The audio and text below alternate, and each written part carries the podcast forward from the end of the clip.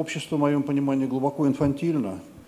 Оно вообще за 25 лет не удосужилось даже сказать спасибо бизнесу один раз за все, что бизнес сделал в стране. А он страну отстроил.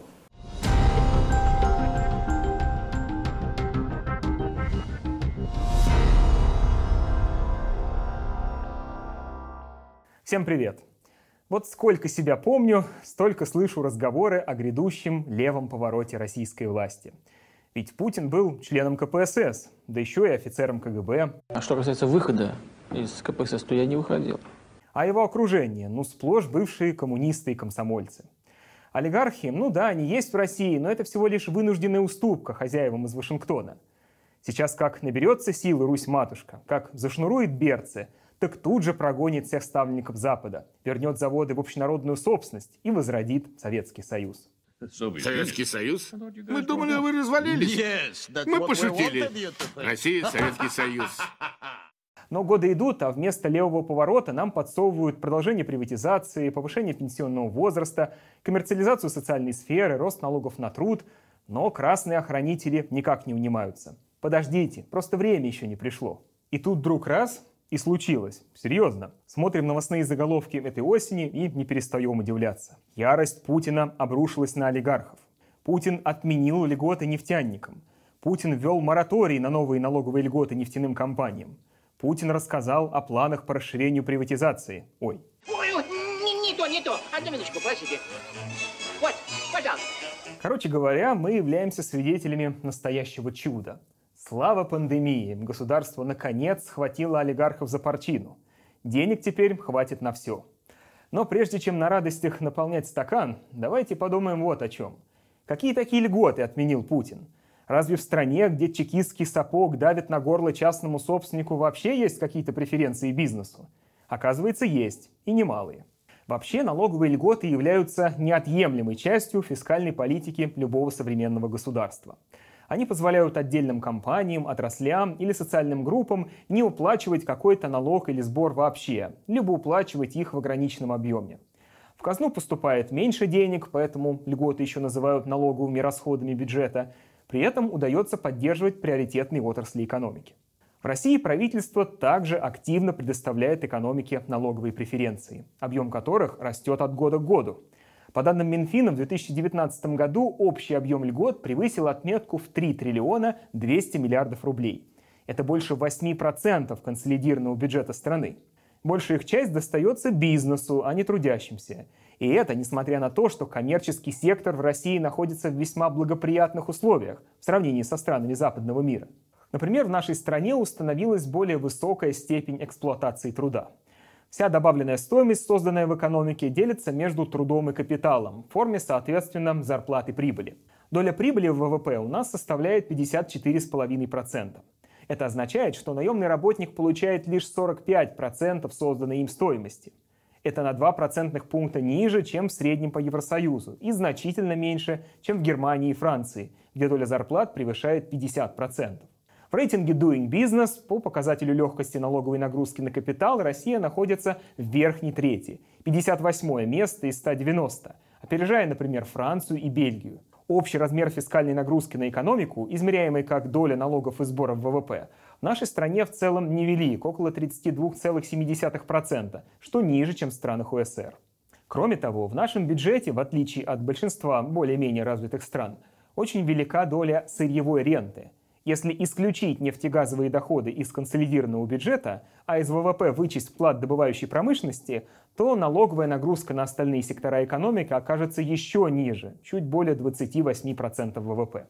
Так что там с льготами? Какие отрасли являются главным получателем налоговых преференций в России?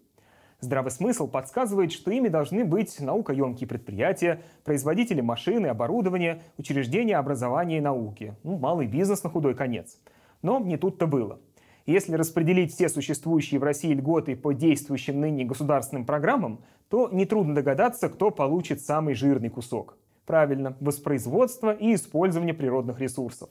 41% всех льгот. Более 1 триллиона 300 миллиардов рублей в 2019 году. К нему мы еще вернемся. На втором месте сельское хозяйство – 15% всех льгот или 484 миллиарда. Про эту многострадальную отрасль российской экономики, которая должна была расцвести благодаря политике импортозамещения, мы снимали отдельный ролик в прошлом году. Рекомендую посмотреть. Третье место занимают резиденты Калининградской области, которая с 2018 года была объявлена одной большой особой экономической зоной, то есть территорией пониженного налогообложения. Если сумма капитальных вложений инвестиционного проекта тут составляет более 50 миллионов рублей, для некоторых отраслей порог может быть снижен до 1 миллиона, то компания освобождается на 10 лет от налога на прибыль, имущество и землю – а взносы во внебюджетные фонды, пенсионные, социальные и медицинские, составят лишь 7,6% вместо 30%. Также отменяются таможенные пошлины и акциз на ввезенные комплектующие. Счетная палата уже неоднократно признавала результаты деятельности особых экономических зон неэффективными. Сначала в 2016 году, потом в 2018. За более чем 10 лет их существования была создана всего 21 тысяча рабочих мест – Таким образом, затраты государства на одно рабочее место составили почти 10 миллионов рублей. Общий объем инвестиций, осуществленных резидентами особых экономических зон, едва превысил 200 миллиардов рублей. Это лишь треть от запланированного объема. Но главная проблема зон пониженных налогов в том, что не существует никаких процедур, которые препятствовали бы действующим компаниям перерегистрировать бизнес на их территории под новым юридическим лицом, осуществляя формальные инвестиции, например, в обновление оборудования. Новые проекты таким образом не создаются, а действующий бизнес начинает платить налогов меньше. Нет ничего удивительного в том, что большинство регионов, предоставляющих большие льготы бизнесу, имеют значительные бреши в своей казне. Например, дефицит бюджета все той же Калининградской области в 2019 году составил 2 миллиарда рублей, а налоговые льготы обеспечили лишь 42% расходов бюджета. Возвращаемся к главному получателю налоговых льгот – программе использования и воспроизводства природных ресурсов. Судя по описанию программы на сайте правительства, она включает в себя широкий спектр задач. Повышение геологической изученности территории России, обеспечение регионов водными ресурсами, экологическое оздоровление водных объектов, включая реку Волгу и так далее. Однако основной объем льгот для программы, две трети всей суммы, достанется вовсе не экологам, а нефтяникам. В 2019 году размер налоговых послаблений для компаний нефтегазового сектора составил 834 миллиарда рублей. Они представлены льготами по двум сборам. Первый – по налогу на добычу полезных ископаемых. Здесь льготная ставка применяется в основном на выработанных месторождениях, где добыча нефти менее выгодна. Стоит отметить, что степень выработанности запасов конкретного участка недр рассчитывается налогоплательщиком самостоятельно – Расчет производится по формуле, где в числителе дроби идет сумма накопленной добычи нефти, а в знаменателе – изначальные запасы. Если степень выработанности запасов конкретного участка недр превышает единицу, то к налоговой ставке применяется понижающий коэффициент – 0,3. То есть если оценка начальных запасов была занижена, то добывающая компания автоматически получает льготы по НДПИ. Порядок пересмотра начальных извлекаемых запасов в результате переоценки законодательством не предусмотрен. Второй вид льготы, получаемый нефтегазовым сектором, относится к расчету экспортной пошлины. С ней ситуация и вовсе с трудом поддается здравому смыслу. Ну вы все помните, как президент и прочие чиновники на серьезных щах обещают отвязать экономику России от нефтяной трубы. Но при этом государство предоставляет льготу в 226 миллиардов рублей на вывоз из страны сырой нефти. Сырой, Карл! Еще раз, льготы на развитие науки и технологий 134 миллиарда – Льготы на экспорт сырой нефти 226. Официально это объясняется заботой о развитии нефтепереработки. Дескать, наши МПЗ совсем зажрались, закупая сырье значительно дешевле европейских коллег и не развивают производство. Однако на деле ключевым фактором, стимулирующим переработку нефти внутри страны, является экспортная альтернатива. На графике видно, как мощности нефтепереработки после провала 90-х продолжали медленно сокращаться и в 2000-е, когда недостатка инвестиций отрасль не испытывала.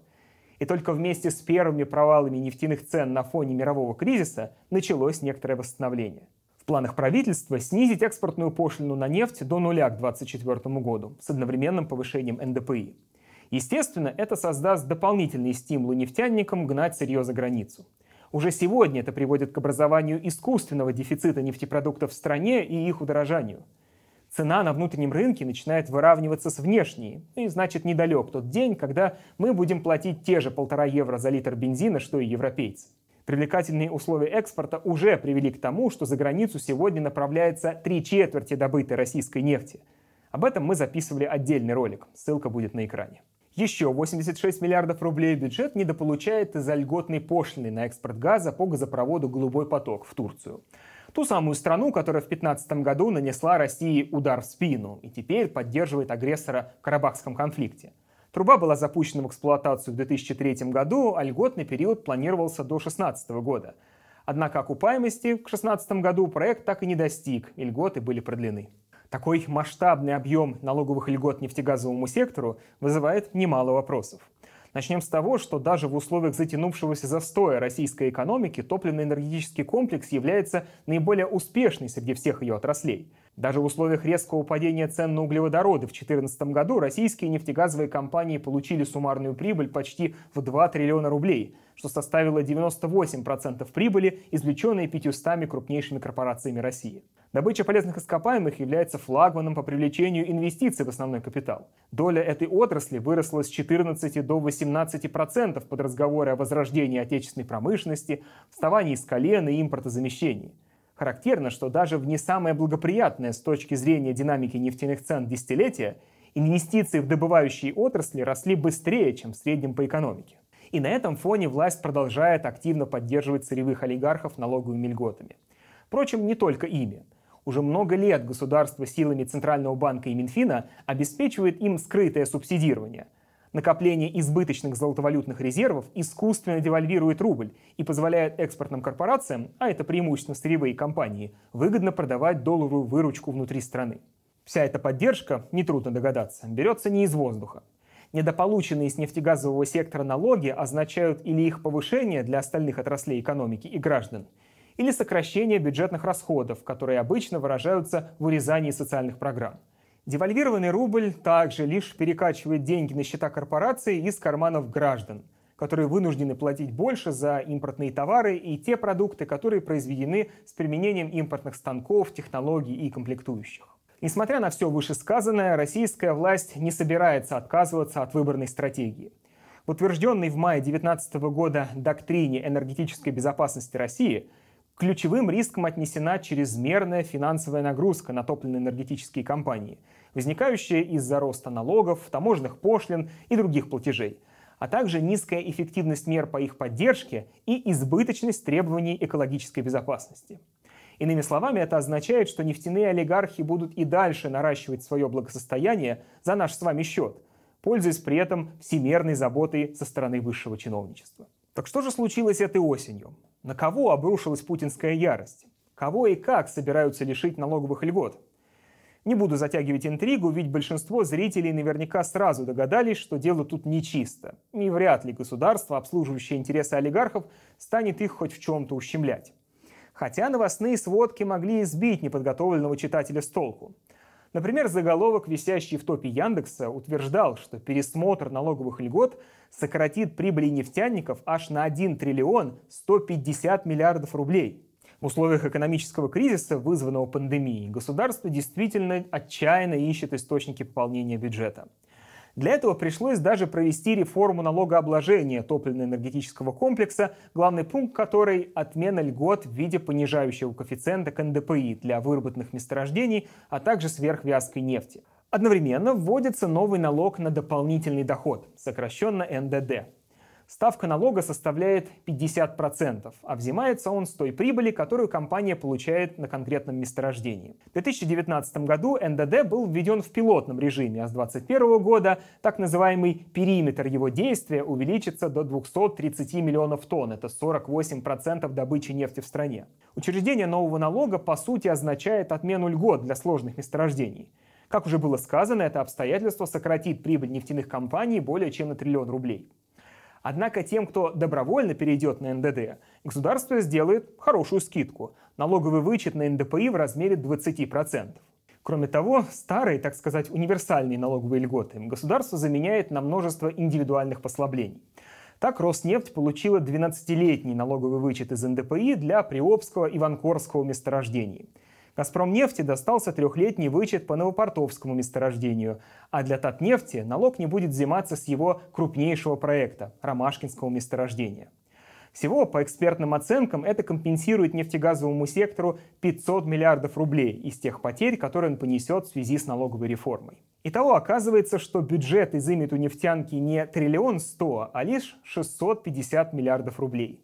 Звучит все равно солидно. Такой суммы хватит на то, чтобы, например, вдвое увеличить расходы федерального бюджета на здравоохранение на уровне 2019 года. Но, правда, есть одна проблема. 650 миллиардов – это не в год – Такую сумму нефтяники перечислят в бюджет за 5 лет, то есть в период с 21 по 25 год. Делим значение на 5 и получаем 130 миллиардов за год. Этих денег правительству хватит разве что на физкультуру и спорт. Самим нефтяным компаниям такая реформа тоже будет не слишком обременительной. 130 миллиардов – это всего 5% от совокупной чистой прибыли пяти крупнейших нефтяных компаний России в 2019 году. При этом остальные преференции сырьевых компаний сохраняются. Льготы по экспортным пошлинам, преимущество дешевого рубля, смешные налоговые ставки на доходы собственников и топ-менеджеров сырьевых компаний. Эти аспекты экономической политики государства остаются незыблемыми. Вот такой он левый поворот Путина.